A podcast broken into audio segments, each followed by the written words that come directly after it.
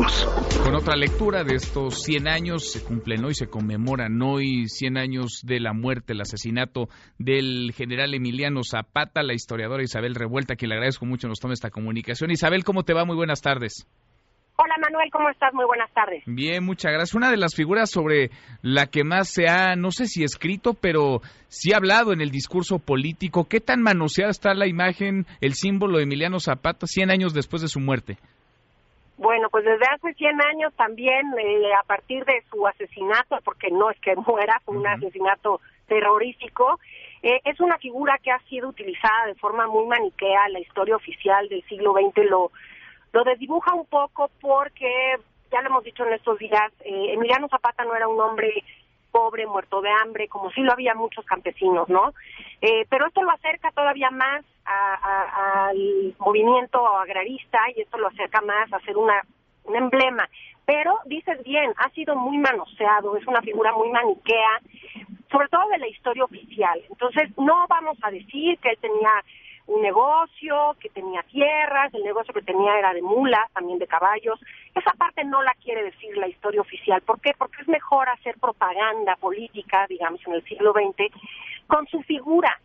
Pero, insisto, eso no le quita que haya estado muy cerca de eh, los verdaderos problemas de su natal Anenecuilco, ¿no? Que finalmente era el reparto de tierras. Ahora, se utiliza mucho y ahora más en el discurso político. El presidente López Obrador incluso declaró este 2019 como el año de Emiliano Zapata. Sus familiares están que trinan, están molestísimos con la 4T, con Andrés Manuel López Obrador, tan molestos que hoy no fueron al evento, al acto de conmemoración en Morelos. ¿Qué decir de un personaje, de un presidente como López Obrador, que se carga tanto su discurso en la historia con un símbolo como este, con Emiliano Zapata, cuando pues nos enfrentamos a la historia, a la revisión de la historia y al diagnóstico de la misma para a partir de ahora trazar una nueva ruta, es decir, ¿cómo ves tú al presidente López Obrador acomodando la historia a contentillo, a su gusto, eh, matizándola, metiéndole tijera para su propia narrativa de gobierno? Mira, esto es algo que se ha dado constantemente en todas las épocas de la historia, en todos los gobiernos, en muchos estados, no digo no en todos, pero no es algo aislado. Lo que sí me parece muy rescatable es que eh, a 100 años eh, no se permita, digámoslo así, y tenemos la frescura de leer la historia y de poderla interpretar, porque eso es lo, lo, lo maravilloso. Si tú estás sintiendo que la historia la están manipulando, si tú estás sintiendo que la historia, las fuentes hablan de otra cosa, los procesos hablan de otra cosa, los herederos hablan de otra cosa. Entonces, este debate que estamos teniendo ahora de la historia es muy sano, porque entonces la revisas, porque entonces recurres a volverla a leer y te das cuenta que no te la pueden dar en blanco y negro.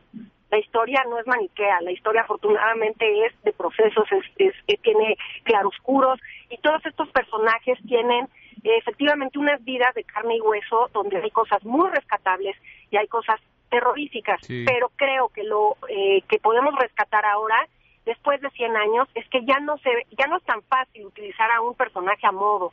Eso es lo que a mí me parece muy rescatable. Sin duda, sin duda. Ahora, ¿no, ¿no será un miedo, también un temor de parte del gobierno o de los gobiernos de revisar estos personajes, de reescribirlos? Porque pues eh, nos vamos a quedar este paso. Si conocemos sus blancos, sus negros, que los tienen como todos los tenemos, pues sin símbolos, sin héroes, sin íconos patrios.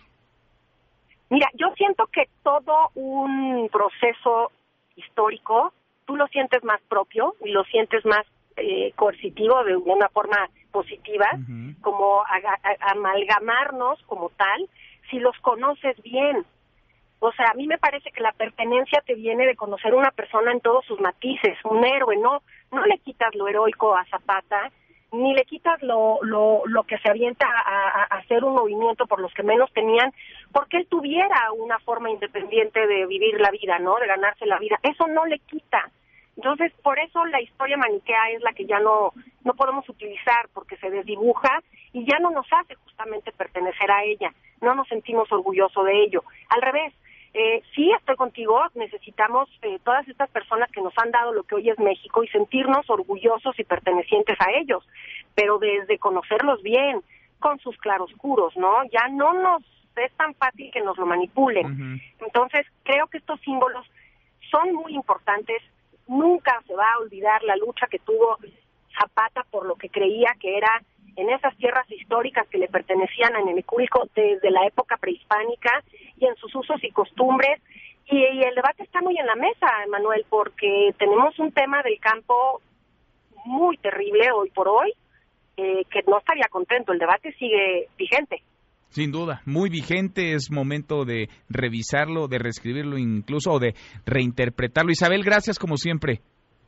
Al contrario, Manuel, me encanta y chequemos nuestra historia que nos da pertenencia y es muy reconfortante saber que la estamos leyendo otra vez. Por supuesto, y en esas andamos, lo vamos platicando contigo. Muchas gracias. Gracias a ti, hasta luego. Hasta luego, que estés muy bien. Mesa para todos.